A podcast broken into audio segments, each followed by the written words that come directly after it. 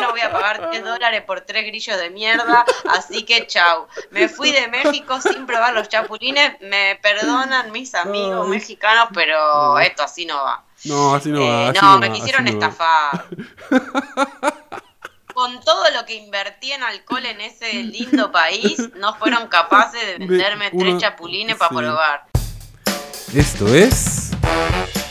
Te llevo para Que me lleves. Un podcast que suena a los dos lados de la cordillera. Además, tu podcast favorito, nuestro podcast favorito. Obviamente, ya estoy con mi amiga, la incomparable, la insuperable, la suprema, la tremenda Paula Brecharoli. ¿Cómo estás, querida Paula?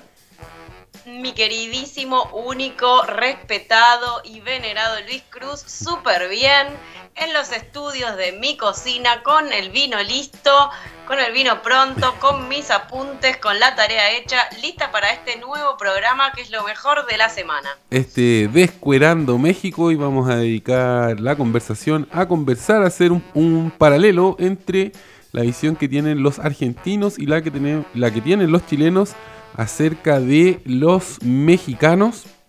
Eh, antes de entrar en el tema, eso sí, Paula, te quiero comentar que me sigues quitando amigos cada vez, cada semana que pasa.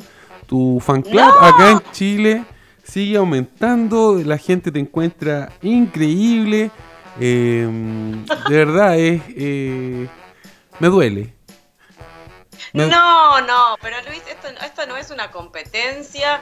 Eh, mis amigos son tus amigos y tus amigos son mis amigos. Esto es para multiplicar, no para reducir. Los únicos, eh, eh, digamos, corrimos el riesgo con nuestros amigos peruanos de perderlos. Pero no- pero yo no creo que perdimos, no, están, no. están. Sí, nos fue, nos fue bien. Y el- con, el, con el capítulo anterior dedicado a la fiesta también nos fue muy bien. Así que mm, yo para que me lleves está creciendo día a día. Eh, recuerden todos nuestros La auditos. gente lo único que quiere es fiesta y eh, cosas que son que dan vergüenza. Yo no te quiero contradecir, no te quiero contradecir, Luis, pero cuando vos decís la visión que tienen los argentinos de México, eh, No no, es la visión, visión. que tengo yo. Ah, ya. Eh, que es totalmente, Subjetiva. totalmente mentirosa. Así que vamos a tomar Bueno, como pero- todos los argentinos soy yo. Sí, obvio, obvio, vamos a hacer ese juego. La realidad es una, construcción de subjetividades, así que obviamente Paula Brecharoli eh, va, va a estar hablando por todos los argentinos, así que si la caga, la pueden culpar a ella, los amigos mexicanos. Yo les voy a dar la dirección en, en Buenos Aires para que para que la vayan a buscar. Y les voy a dar su mail personal también. Los que nos quieran escribir al mail lo pueden hacer a eh, para que me lleves podcast arroba gmail.com. Recuerden suscribirse en Spotify, en YouTube. Ponerle me gusta a los videos es muy importante. Y también em, Campanita, la campanita. la campanita, es muy importante la campanita. eh, bueno, todas esas cosas nos impulsan, nos ayudan, nos hacen querer eh, seguir adelante con este podcast. Así que hagan todas esas cosas. Compártanlo también en sus redes sociales. eh, búsquenos en el Facebook. El fanpage Amenacen a sus amigos. Sí, amenacen a sus pónganlo amigos. en todos sus grupos de WhatsApp. eh, hagan una, un marketing odioso, que es lo que más nos pone felices a nosotros. Sí, eso es muy, muy importante. eh, y bueno, pues empecemos a, a descuerar a los mexicanos. Creo que voy a, voy a, voy a comenzar preguntándote por... eh, creo que son los mexicanos más famosos de la historia de- del universo, ¿no? Eh, Los reyes de México, ¿quiénes son? ¿Es famoso el Chavo del 8 allá en, en Argentina? Por supuesto. Ah, viste, viste. México Y no, no hay alternativa. Yo te digo México y lo primero que se te ocurre no es un tiroteo, no es un chile, no es un sombrero, eh, no, no es el mariachis, no señor. A, a- a toda Latinoamérica creo, espero no equivocarme y si no, no me importa, pero el, el México es el Chavo del Ocho. El Chavo del Hemos crecido, El Chavo del 8 y el Chapulín. Colorado son... por supuesto. Mira. Tengo muchas cosas para decir de este tema. ¿Ah, Me sí? encanta que empecemos por aquí. ¿Sabes que yo te hice la pregunta con cierta duda? Dije, quizás en Argentina nunca dieron el Chavo del 8, quizás lo dio y lo dieron y no, no les fue bien, pero me alegra saber que el Chavo del 8 es tan famoso allá como acá, a los dos lados de la cordillera, el Chavo del 8 es mega, mega famoso. Y a ver, cuéntanos del, del Pero Chavo sí, nos, nos han arruinado la infancia, incluso la siguen pasando cuando se acaban de, cuando no tienen más programas, te enganchan un sábado de la tarde, debe estar todavía eh, transmitiéndose el Chavo del 8. Yo quiero decirle que uno creció eh, pensando que era una torta de jamón. Oh. eh, cosa Yo- que era bastante contradictoria porque para Yo me imaginaba las una tortas torta, claro, yo, yo me imaginaba una torta eh, salada, con, con jamones entre medio, como con pasta de ave pimentón, no sé, como... Pero en realidad era un sándwich, era un sa- pero era un Era sándwich. como un sanguchón. Era un sándwich, Era un sí. sanguchón. Acá le decimos... Y estaba un- muy sí, bien. un, un pancito con... En Chile sería un pancito con jamón. Sería tra- pancito con jamón, así Sí. es, es lo único que quería comer el pobre chavo, digamos, crecimos con un, un- una enseñanza de bullying extrema, porque, digamos, la verdad que esa vecindad era un hervidero de, de gente que discriminaba a todos entre sí, Sí. todos contra todos, eh, Don y Ra- otros personajes sí. ah, ta- también. Acá yo creo que uno de los personajes más famosos de, del Chavo del 8, bueno, creo que obviamente el Chavo y el Chapulín, pero creo que en, en los 90 fue, se volvió muy popular el Kiko, no sé por qué, porque era un personaje bastante desagradable, pero acá en Chile vino el Kiko un par de veces con su circo. Y, y fue a televisión, claro. el circo del Kiko y todo. Y creo que durante los últimos 10, 15 años se ha reivindicado, ha crecido mucho la figura de Don Ramón. Rondamón. Don Ramón. Sí, y acá hay, hay poleras con remeras, como dicen ustedes, con la cara de Don Ramón, hay, hay memes. eh, creo que Don Ramón es una figura que ha crecido mucho con, con el paso del tiempo eh, acá en Chile. Eh, sí, sí, sí, por supuesto en Argentina también. eh, Don Ramón es como un personaje que ha sido resignificado. Eh, igual creo que es porque uno fue creciendo, ¿no? Como el Chavo, la Chilindrina y Kiko eran como los niños. Después Claro. uno ya se vio más representado en Don Ramón, un pobre hombre medio borracho, un desgraciado. Entonces uno se identificó con ese personaje. Bueno, lo que yo estuve investigando, Luis Cruz, es eh, el, el- el- el atrás de escena, behind the scenes Uy, eh, de los ahí chavos. creo que todo está todo pasando detrás de escena. A ver, cuéntenos, ¿qué, qué investigó? Bueno, por un lado parece que Kiko, Kiko era medio zorro. Este, la cosa, sí, pero ahora lo que le voy a contar no se puede creer. Pa- porque parece que, que el señor eh, Gómez Bolaños era medio santurrón, bastante católico, pero la verdad que se las mandaba todas. Sí. Eh, de hecho, hubo un video que estaba en contra de la aborto, una cosa así, Ah, que fue una de sus últimas cosas públicas. Eh, pero igual el señor era muy de la boca para afuera porque contó Kiko, que muerto el perro, muerta la rabia, salió a contar todo, que eh, hacían shows en fiestas de narcos. Uy, eso yo lo, algo había escuchado. Que habían hecho una fiesta para pa- una presentación exclusiva para Pablo Escobar. Así es, y Kiko muy gorra, como siempre. Eh, él estaba muy orgulloso de no haber ido, porque decía, yo no fui con los narcos, acá los que tienen vínculos con la mafia son, eh, no sé, Don Ramón, Doña Florinda, todo el, el resto de los personajes. Y parece que en la vecindad se le daba por el sexo bastante abierto, Ah, porque sí. parece que Todos con todo. Claro, y parece que sí, parece que la doña Florinda estaba casada con el chavo, pero que en realidad se culiaba a Kiko. y esto lo vino a decir la chilindrina. Un puterío era esa vecindad, pero- como no pero- podía ser de otra manera. Ese es como. ¿Existiera una versión pornográfica del Chavo del 8? No es que tú, tú sabes que. Porque eh, existen muchas eh, parodias pornos de, digamos, de películas famosas. Yo recuerdo haber, haber encontrado alguna vez en la casa de mis papás una, un VHS porno de los picapiedras. Hermoso, Y- qué hermoso. No le eche la culpa a sus padres. Que, No, no, no. se haga eso- el, el después, de- después- no, no me hago el santo. Después, obviamente, me hice un, un aficionado al género de las parodias. Pero nunca. eh, nunca había pensado si existiera una, una parodia porno del, del Chavo del 8. Sí, si tú me dices que la, la vida tras bambalina era tan, tan hot, ¿no? Tan ardiente. Es probable Era que. jugosa. Se ve que en el barril se la daban a troche y mocho, le daban murra ahí Ah. adentro del barril. medio cuerpo adentro del barril, medio cuerpo afuera y usted imagínese todo. Este, sí, parece que la vecindad era un cogedero, eh, un, puterío, tapado. Era así como esos puteríos que uno no sabe qué son. Bueno, eso es un, puterío, era la vecindad. Habrá, pasado algo entre, la bruja y entre la bruja de, la bruja del 71, ¿cierto? O del 73. Claro. Bueno. No, del 71 Del 71 y Don Ramón. Eso es como. Y don, no, está, no está chequeado. Y Don, don Barriga. Don Barriga se murió hace poco. Edgar Villar se llamaba el actor. Pero, oye, pero, pero ¿qué, qué información más suculenta la que está desclasificando Paulita. Algunos se habrá culiado porque parece que ahí había que ponerla para seguir trabajando. Imagínese años ahí que está ya tan aburrido, pero aparte de eso, ya se sabían todos que cogían con uno, después se aburrían, cogían con otro, y hay que aguantar tantas, tantas, tantas temporadas en el asunto.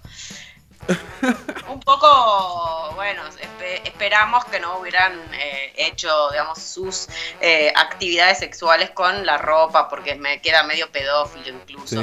Este, no sabemos el profesor Girafales a quién le daba, pero bueno, habrá que investigar el tema porque parece que todos tenían dónde comer. Todos tenían ahí dónde comer, no me imagino, claro, además como eran mega famosos, eh, seguro que eh, además de intimar con, los mismos actores del elenco, tenían una corte ahí de, fans, de seguidores con, con los que poder acostarse. Es, como Pero nada más la fama, claro. al chavo. por Adentro del barril. Oye, he escuchado, he escuchado unas teorías acerca del chavo más, más ligadas a lo metafísico, ¿no? Como que, plantean que el, el, chavo del 8 es toda una metáfora del, infierno y la justifican, es como una teoría de la conspiración. Están por ahí por, por YouTube esto, estas lecturas apócrifas de, del chavo del 8. No sé si allá fue. ahora era Illuminati era el chavo Ahora el chavo de Illuminati, el pobre chavo. Oye, y allá fue, fue famoso el capítulo de, del chavo ratero. Latinoamérica, no tiene salvación, porque si los Illuminati arreglaron con el chavo, más, más clase, clase B no puede ser nuestro destino. Te quería preguntar si te quería preguntar si tú alguna vez viste ese capítulo en el que el chavo del 8 eh, lo acusaban de ratero, de ladrón que era el capítulo más triste del Chavo del 8 acá. Dejó traumado a varios amigos que, lloraban cada vez que, aparecía ese capítulo donde trataban de ratero al pobre Chavo del 8. Quiero desclasificar una, mm, una historia con mexicanos que tengo. Es una historia bien. Por favor. Por favor, sí, pues este, este programa es de desclasificaciones. Yo siendo mucho, mucho más joven, eh, estando en la universidad, nos juntábamos siempre en la casa de una amiga y como usted sabe, acá en Santiago y en, Chile, uno va a comprar alcohol a las botillerías, que son estos localcitos donde venden solo alcohol. Em, entonces íbamos camino a la botillería. Mi amiga vivía en un, barrio más bien acomodado, pituco, de, Santiago Centro, o sea, de Santiago de, en Providencia vivía mi amiga. Y de pronto vimos a un tipo tirado en la calle, pero así muerto, y, claro, y, en un comienzo pasamos y dijimos, oye, que igual es raro ver gente tirada en la calle en, esa zona. Entonces pasamos, compramos eh, alcohol después a la vuelta, el tipo seguía ahí. Y, obviamente no, se veía como un tipo de la calle. Entonces fue como, oye, pero si este tipo lo dejamos acá, quizás lo van a saltar. Preguntémosle si está mm. bien. Y le empezamos a, a mover para que se despertara. Y era un mexicano, era un mexicano perdido acá en Chile. Perdido, perdido en Santiago. Perdido, perdido en el alcohol, estaba ahí, se había, se había pegado un, buen carrete y había terminado durmiendo en el pasto en una calle de, Providencia. Eh, Empezó a bajar y llegó hasta Chile. Sí, y espera...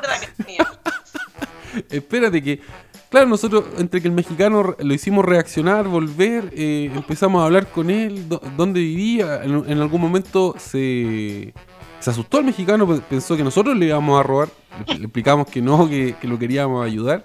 Eh, y terminamos acompañándolo a la casa, al departamento en el que vivía.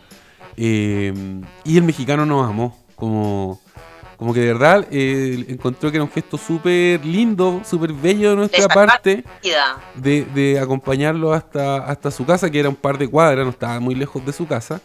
Eh, y nos contaba, pues, que nos contaba cosas de México, eh, nos contaba que le gustaba mucho Chile y, bueno, no, obviamente nos invitó en la- entre la borrachera, nos declaró su amor, nos invitó a tomar tequila, no, no, no quisimos subir a su departamento, pero eh, la verdad es que eh, eh, él, quedó como muy, muy feliz de que lo, hubiesen ayudado unos, unos jóvenes chilenos a, llegar a su casa. Yo no sé si lo hubiesen desplumado, si es que, lo- si es que hubiese pasado la noche ahí, pero... Pero en, en otros barrios de Santiago sí, po. O sea, si, si obviamente quedarse borracho a dormir en la calle puede representar algún tipo de peligro. Así que esa era la primera historia que quería desclasificar. Es una historia feliz con eh, Es una. este no mexicano que este mexicano que de- rescatamos. de mexicano, sino que es la primera historia en la que usted tiene un papel de bondad, de unidad humana. Hasta ahora no veníamos contando nada bueno de nuestra vida. Muy bien, amigos, Luis Cruz tiene una anécdota de buen samaritano con Sí. un mexicano. Así que sea, to- to- incomprobable. todos los mexicanos, to- todos los mexicanos que oye, todos los mexicanos que estén escuchando este podcast, alguna vez me encuentran tirado en una calle de, de México, eh, me tienen que rescatar también. Exijo que lo van a rescatar, le afanan todo, Luis. Lo- le meten los órganos. Este, ¿Cómo me- pero no por maldad, sino porque usted es, una anécdota que nadie puede comprobar. Ese Bah. señor mexicano, si lo ve a usted, nunca va a recordar su cara Pero ni nada. Paula, me está bardeando la historia. Un poco sí, Luis Cruz, perdóneme, perdóneme. Me cuesta creer que haya sido un buen samaritano. Usted estaría tan borracho como ese hombre. No, no, pues si, no- si acabamos de comprar alcohol. Nosotros íbamos a No empezar lo la fiesta. tomado. Eso, eso es lo que le salvó la vida a ese pobre muchacho mexicano. Mm. Sí. Porque el mexicano le da al carrete como un rey. Eso hay que decirlo. Eso yo he escuchado. Eh, los mexicanos, señores, eh, nos pasan el trapo. Y tengo que decirlo que a mí me costaba mucho seguir el tren. Yo que soy una persona muy respetuosa de las costumbres locales, trataba de seguir el paso, pero...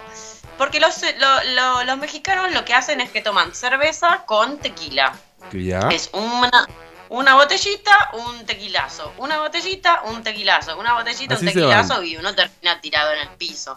Eh, por eso yo me prohibí en el, en el viaje que me tocó hacer lo menos tequila posible, Tú muy fuiste, rico, tú fuiste pero a Guadalajara. estuve en Guadalajara. Sí, ahí creo que la fiesta es, es brava. Los, mis colegas editores que han ido a Guadalajara me, me han contado unas historias, pero eh, loquísimas de las fiestas que se arman ahí en, en- en el post-feria de, de Guadalajara. Usted sabe, usted sabe, Luis, que yo no, difícil que diga que no, eh, pero después del tercer día de estar en Guadalajara, de carrete pero extremo, de terminar llegando a las 4 de la mañana para ir a trabajar, levantarse a las 8, el tercer día me acosté y dije, hoy me voy a morir. Eh, se ve que no. resucitaste. Acá estoy, pero, pero Dios mío, uno se levantaba a desayunar y parecía que, que era el regreso de los muertos vivos porque estaban todos los editores tratando de comer algo, eh, tomando mucho jugo de naranja para que le corte la resaca y así se pasan los 10 días de Guadalajara al borde del coma etílico. Oye, ¿en, en Buenos Aires se toma tequila? ¿O eh, en algún momento se puso de moda el tequila, tomar tequila? Sí, estuvo de moda en algún momento, muy de los 90, Sí. muy de que llegó la exportación. y Acá también, acá también pasó eso. Eh, eh, sí. Sí, sí, tengo algún, algún amigo que lo hemos nombrado ya en este programa, fanático del tequila, ¿Ya? el señor Marcos Almada. Este, Ah, sí. Pero, pero ya no tanto, digamos. Eh, no es tan común, digamos, que acá que la gente se tome un tequilazo, eh, pero sí, los 90 eran muy, muy, muy Claro. así, cosmopolita, tomarse un tequila. Se volvió moda. Esto- lo- estos, estos cortitos de, de tequila, yo recuerdo, eh, claro que era la sensación, llegar con una botellita de tequila al carrete. eh, todo lo pasaba muy bien, además que, eh, claro, te, te- te cura bastante rápido, el tequila es, es bravo, no- no- hay que... ¿Qué te va a curar? Te, tira al piso bastante rápido. Sí, nosotros ya hicimos el programa del Fernet y la piscola, pero en realidad el, tequila está en una categoría superior de, de maldad. Yo le tengo miedo, mire, con decirle que yo dejé de tomar, la última vez que tomé tequila, no sé qué pasó, eh, quedé como el mexicano de su historia, la verdad. Hubo una noche que no sé qué pasó, no sé dónde me morí, no sé dónde me desperté, así que yo el tequila lo tengo prohibido, me lo han prohibido. Se lo han prohibido. Oiga, algo que, algo que también me gustaría saber es si eh, la muerte de Juan Gabriel allá en, Buenos Aires fue tema, cuando se murió Juan Gabriel. ¿Usted escuchó algo de...? No, pero, no, no, porque no sea conocido, sino porque yo me, la perdí. No, no le seguí mucho la historia a Juan Gabriel. Sí tengo mucho fanatismo por cantantes latinos mexicanos, pero Juan Gabriel no, no está en mi lista. Acá fue, acá fue un tema, casi declaran duelo nacional, yo creo, por, por la muerte de Juan Gabriel. Es un, artista muy, muy querido, suena, suena mucho en, en, las radios de. Podríamos decir como las radios de señora, yo creo. Así lo voy a etiquetar, ¿no? Como que acá en, acá en Chile, en Santiago, hay, hay varias eh, radios, emisoras que son. Ese es su target. Entonces ahí. Ay, pasámelo, me encanta, me encanta la radio de señora, esa es mi música favorita. Y fue, y fue todo un tema eh, Juan Gabriel, la, muerte de Juan Gabriel y después la supuesta resurrección de Juan Gabriel. ¿Cómo? no sabía eso.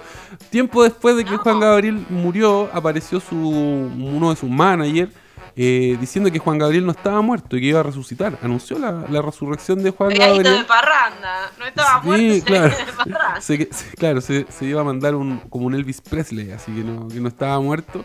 Eh, pero finalmente Juan Gabriel no resucitó el, eh, en la fecha que, se suponía que iba a... encontraron un doble. Qué triste, hermoso. le, comento, yo no sé si ah, estarán circulando por, las redes sociales de, allá de Argentina, pero acá, acá en Chile han aparecido unos memes que son muy divertidos que comparan a Juan Gabriel, los, los trajes que usaba Juan Gabriel con colores muy vistosos, con tapas de libros. Y es muy, bien. Es, muy, gracioso. Sí, lo voy, a, subir, voy a subir un par de esos memes a, nuestro fanpage. Eh, para que los puedan ver, porque de verdad, eh, eh tú hay uno de, de, la etapa de los detectives salvajes de Roberto Bolaño, y al lado Juan Gabriel vestido con los mismos colores. Entonces es muy, es muy gracioso esta, esta comparación entre Juan Gabriel y las tapas de los libros. Oiga, ¿y las rancheras? ¿Se escuchan rancheras en, en Argentina? No, no es tan común, no es tan común. Eh, la música, la música mexicana nos llega más, digamos, uno conoce, bueno, toda la, cosa de los mariachis, pero eh, yo le diría que no es tan común. Sí le diría que, bueno, por ejemplo, los, los latinos de, Talía, Paulina Rubio, Cristian Castro y el, la controversia con Luis Miguel, por supuesto. Oye, y la mamá de Luis Miguel era argentina, entiendo.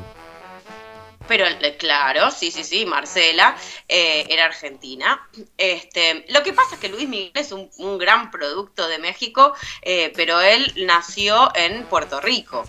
Lo que pasa, bueno, como todos los que vimos la serie lo sabemos, que su papá Luisito Rey se avivó y dijo, yo este pibe lo voy a vender acá porque estamos viviendo acá, así que a venderlo como el, sol, de México, el rey de Así que, este, bueno, es un producto eh, falluto de México, pero bueno, así, así es la cosa, ¿no? Como vamos a vender. Pero de verdad, de verdad, autóctono, eh, Cristian Castro.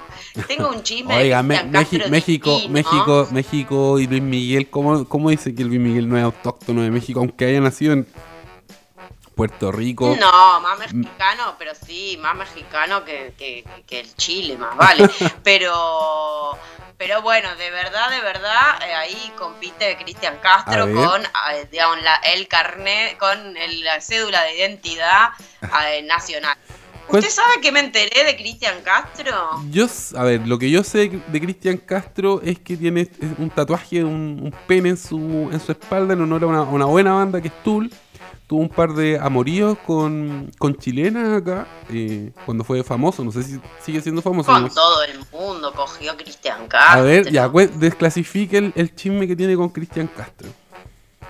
Bueno, parece que una, una expareja muy eh, indignada con su vínculo con él, eh, confesó que eh, Cristian Castro toma mamadera. Como mamá. Que a veces... eh, ¿Qué biberón. significa eso? Toma Ah, biberón. Ya no, no es un eh, eufemismo para. Ya. Tomar mamadera en, en Buenos Aires significa tomar mamadera, no significa otra cosa. Eh, claro, no, sí, me- sí, usted se está pensando mal de lo que yo le digo. Todo el mundo piensa que Cristian Castro le gusta la pija, entonces. Sí, pues está todo bien. Pero además de gustarle la pija, toma eh, a la noche, a veces le dan ganas de tomar Una eh, leche en biberón, en mamadera. Mira, ese Cristian Castro Esto- ese es el chisme que tengo de Cristian Castro. le gusta la mamadera. Oye, pero. Le gusta la mamadera. Así es. Bueno, acá, acá Cristian Castro, claro, yo creo que a fines de los 90 fue bien famoso y nos varias veces a Chile tuvo un par de novias chilenas eh, que en algún momento se pelearon por él, se pelearon físicamente, creo que se, hubo un, un mechoneo ahí por, por el amor de Cristian Castro. Pero la verdad es que a mí Cristian Castro no me gusta nada, lo encuentro... ¿Cómo que no te va a gustar nada? No. Luis Cruz. No me, gu- no me Azul. gusta. No, no me vamos gusta, a discutirlo. me gusta, ser- me gusta cero Cristian Castro. Me gusta más Emanuel, creo. Emanuel, eh, ¿Este Ema- amor es azul como el mar azul? No, no, no. ¿Como el azul del no cielo? gusta. No, no, Luis Cruz. Nuestra amistad está pendiendo de un hilo, ¿eh? Me gusta más Emanuel. Eh, Ema- Emanuel es famoso en, México. O sea, México, en, en Argentina. Pero claro, mi chica de humo. Mi chica de humo, la séptima luna, sí. Gran canción, gran canción. Sí. Tendríamos que hacer tipo, un especial de canciones eh, románticas latinas inolvidables. Oye, sí, hagámoslo, pero no hagámoslo. podemos poner a mi chica de humo contra azul. No, No hay competencia qué- posible. Qué canción más horrible, todo el- como el, el repertorio de Cristian Castro lo encuentro malo, no, no me gusta Eh, nada. cállese, vamos a otro tema porque nos vamos a terminar peleando. Y Ya. yo no sé si quiero pasar a la pelea entre Talía y Paulina Rubio, que Ah. también es una pelea muy tradicional. de- Oye, espérate. de México. Hay, que hay otra otra cantante eh, que acá en Chile fue muy famosa y no sé si fue famosa allá en, en Argentina, eh, Lucerito, Lucero, ¿te suena de algo? Sí, me suena, me suena. Lucero acá tuvo un romance con un, un presentador de televisión famoso que falleció eh, con Felipe Camiroaga, creo, en algún momento. Y, mm, y era todo un tema, porque cada vez que venía eh, la Lucerito, Lucero, eh, como que re- resurgía esta el rumor, ¿no? De que, de que ellos habían sido pareja, no sé qué. Bueno, finalmente entiendo que ella se casó con Mijares. Y, y en algún momento salió a cosa casar es que hay animales. que cogerse a alguien en todo, en todo el continente cuando uno Claro. hace gira, cuando, cuando uno es famoso. No, no es nuestro caso. No es sí, nuestro por caso. Pero quiero decir, cuando uno va de gira, está bien haberse cogido a, a gente por todos lados, porque cada vez que viene eh, ese personaje, eh, lo llaman en los, un- de los medios y tiene que volver un- a hablar claro. de si yo fui la novia argentina de Cristian Castro, yo fui la novia chilena de, de Luis Miguel. no sé, de, de Luis Miguel y así, Luis y Miguel así tuvo van novia pasando revistas. Sí. Ya nos va a pasar, Luis, no te preocupes. Un día vamos a tener la Cuando, novia peruana. cuando estemos como 70 años, 80 años, ahí va, va a ocurrir. Pero usted ya ve que Chespirito no tenía ningún problema, ¿eh? No, che- Hay que aprender de la, hay que aprender de los mayores, Luis.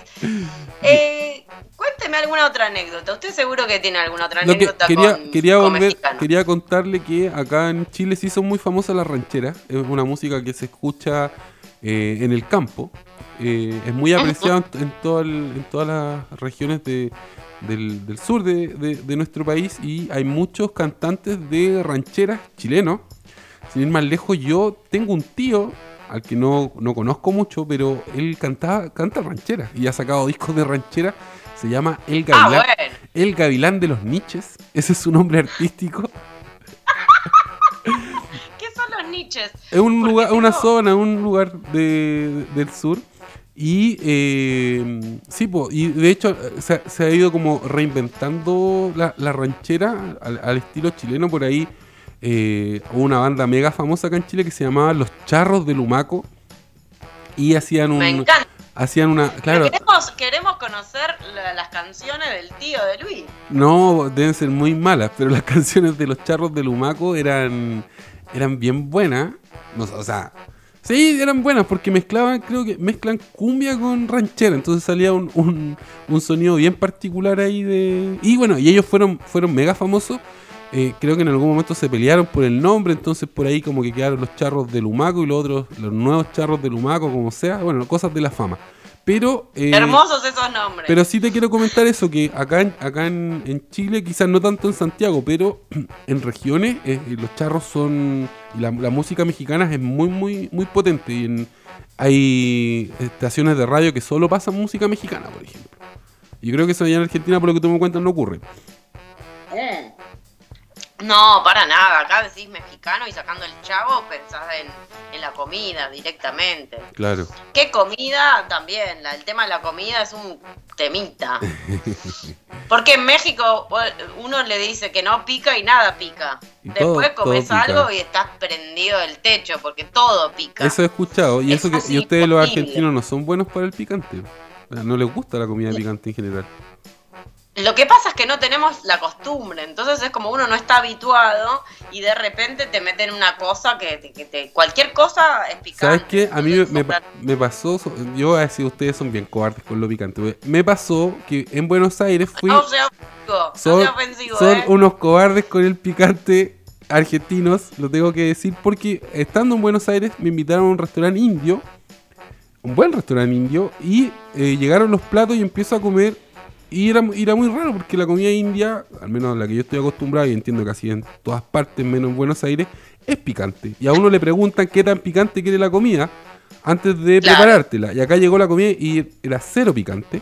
Entonces me puse a hablar con el, con el dueño del restaurante y le pregunté que por qué la comida no, no venía picante. Y él me decía que no venía picante porque a los argentinos no les gustaba el picante.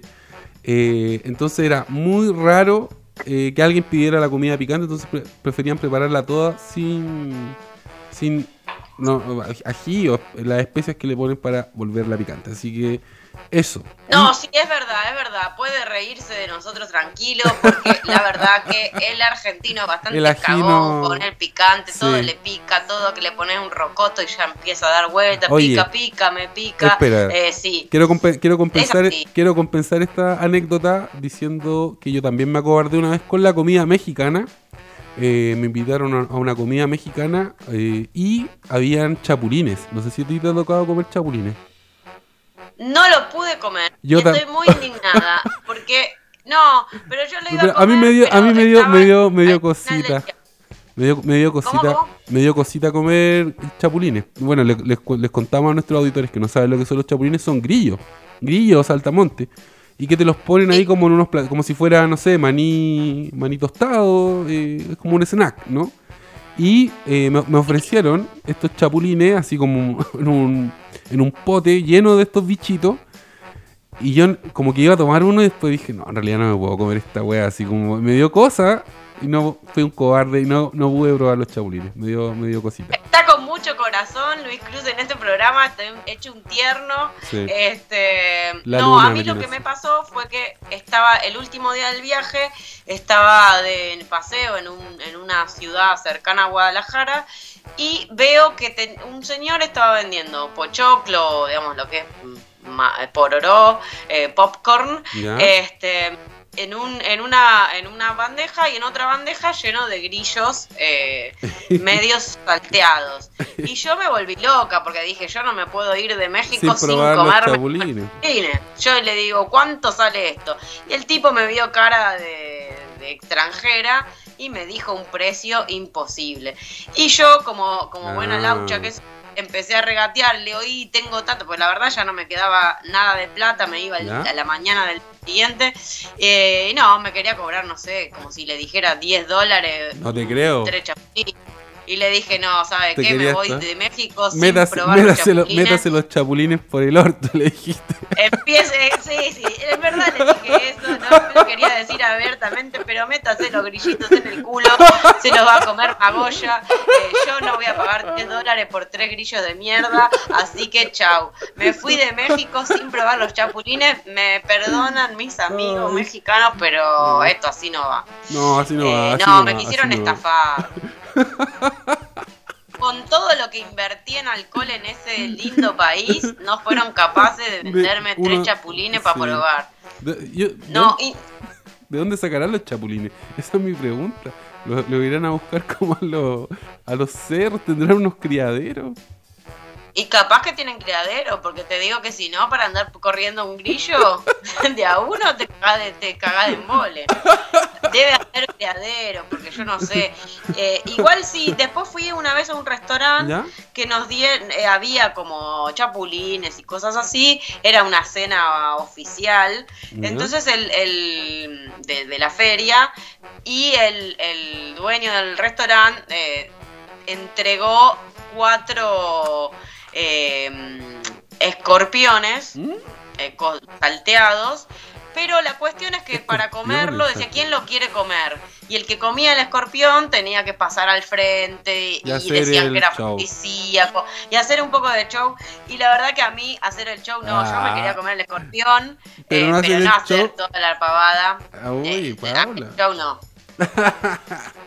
Oye, otra. No. Te quiero Yo me preguntar. comí un escorpión, yo me comí un escorpión, Ah, sí. pero De signo escorpión. Sí. De signo escorpión. Un mexicano de signo escorpión. Pero, pero bueno, no, sin show, sin show. Me comí un escorpión sin show, pero en otro lugar del mundo, no Ah. hay. Oye, te quiero preguntar He, he también comido cada cosa, Luis que ahora no todos los, todos los signos del zodiaco. Escorpiones, cáncer, Tauro, Sagitario. Oye, Paula, te quiero preguntar si allá en Buenos Aires fue famoso Carrusel. Si yo digo Carrusel, ¿te, te suena algo? Sí, carrusel de niños. Carrusel de niños, sí. ¿Qué era eso? Ay, es como. Era una- Ay, era una teleserie- que- era una tengo- teleserie mexicana. Era una teleserie como mexicana para niños. Era, era un colegio mexicano donde habían distintas clases sociales. Estaba. Yo me acuerdo de algunos personajes. Estaba Javier del Salto, que era como un, un cuico, un. que tenía un auto. Ay. En esa época él ya tenía un auto eléctrico, de estos mini autos eléctricos. Estaba la María Joaquina, que era la mala, que también era, era como de plata. Había un, había un niño negrito, el Cirilo, que era muy buena onda. Eh, y este era Carrusel, y acá en Chile fue un fenómeno Carrusel. Yo creo que todos todos los que crecimos en los 90 al menos vimos esta serie y era, era buena. Era buena, buena Carrusel. ¿Sabes que me lo dice y a mí me agarra como un Alzheimer porque me suena mucho, pero no me acuerdo de un carajo. Eh, sí me acuerdo de una teleserie mexicana. Las teleseries mexicanas son hermosas, quinceañera, por ejemplo, con Talía. Eh, después mi abuela me hacía mirar las novelas de Verónica Castro, Ah, la mamá sí. de Cristian Castro, que eran un drama tremendo. Pero yo me acuerdo que era muy fan de una que se llamaba Alcanzar una estrella, Mm. que era una, una teleserie mexicana que actuaba Ricky Martin en su tierna ¿En juventud. Serio? Oiga, ¿y sabe quién más actuó en teleseries mexicanas? La Cecilia Boloco. Cecilia Oh, Boloco. bueno, siempre hay que poner una chilena en Cecilia algún lado, Bo- la ubicaron bien. Cecilia Boloco actuó, creo que se llamaba Morelia la teleserie y era la mala. Era la mala de la teleserie de Cecilia Boloco. Y porque era chilena, claro. Porque era Cecilia Boloco. Pero tuvo, ella tuvo su paso en México de, de fama. Me imagino que después de ser mi universo, creo que estuvo en Estados Unidos y de ahí la agarró Televisa y hizo esta, esta teleserie Cecilia Boloco. Morelia, Yo no quiero hablar más de la Boloco, pero la verdad que pobre mujer, cada vez que la nombramos es para algo tremendo, ¿eh? Bueno, fue, fue estrella en México, fue la mala, fue la mala de esta telenovela. Al final terminaba mal, sí, como que terminaba pobre, como pidiendo comida, pidiendo dinero en la calle, no sé, era como. Yo no la vi, solo vi algunas Pidiendo, pidiendo un marido argentino, terminó. Oye, pero eligió, eligió mal. Era más digno quedarse en la calle.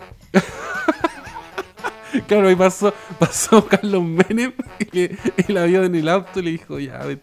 se la, la sacó de, Suba, la suba. sacó de, sí. Suba, ahorita, muchacha, Mm, ahorita. Eh, bueno, hay un tema con el ahorita, por ejemplo, en México, Ya. que a usted le dicen ahorita y parece que, uh, que van a hacer algo ahora. Es Yes. pura mentira. Los mexicanos son bastante tranquilos Ya. y usted sabe que eh, yo soy un poco ansiosa. Eh, y bueno, y era como, ahorita le traigo el gafete. Y el gafete podía venir dentro de tres días y yo ya estaba montada en cólera, pero al final venía. Eh, ahorita es que va a llegar. Lo a hacer ahorita. Y ahorita es dentro de tres días. Va a llegar en algún ah, momento. Ah, es un dato que hay que saber. Es un dato que hay que saber. Tranquilos, tranquilos todos en México. Lo único que viene rápido son las cervezas. Oye, pero. Ya, quiero, quiero desclasificar otra historia con, mexicanos. Yo tengo un buen amigo mexicano con el que me ha tocado viajar. Y quiero contar esto que a mi amigo mexicano, eh, estando en, en las Europas, nos pasó varias veces que lo dejaban en el control de los aeropuertos. Solo por el hecho de ser mexicano, lo revisaban más que al resto, digamos, de los turistas. Y lo metían a la, a la tercera sala de control para buscarle drogas a ver si tenía drogas, si estaba eh, traficando drogas. Y él me contó, uh, ya una vez que pasó dos veces, yo le pregunté, oye, pero ¿por qué siempre te pillan? Me, me explicó que básicamente era por el hecho de ser mexicano. Y lo otro es que estando eh, en fiestas allá, eh, varias veces se nos acercaron a preguntarnos si vendíamos drogas. Y claro, un chileno y un mexicano, ¿qué, van a hacer en Europa? Están traficando estos weones. Dos ilegales. Oye, te prometo, te prometo, de repente estábamos conversando fuera de la fiesta y se nos, se nos acercaban las chicas así como, y yo, oye, qué bien, estamos teniendo suerte, mira, vamos a salir a bailar y todo. Y era, eh, era solo para pedirnos drogas.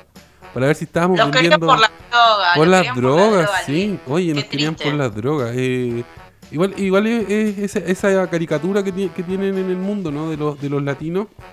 Y es más fuerte eh, con el caso de los mexicanos y los colombianos. O sea, entonces... Por supuesto, Igual pasar la frontera, pasar migraciones en México, le digo que es como, no sé, eh, entrar al ejército más o menos, porque te hacen tantas preguntas que ya no sabes ni si de dónde venís, ni a qué vas, no sabes ni qué tenés en la valija, porque te, te hacen un baile que parece que, no sé, te sentís que, que sos, un talibán que está entrando con una bomba, porque al final te marean tanto que decís, sí, yo lo hice.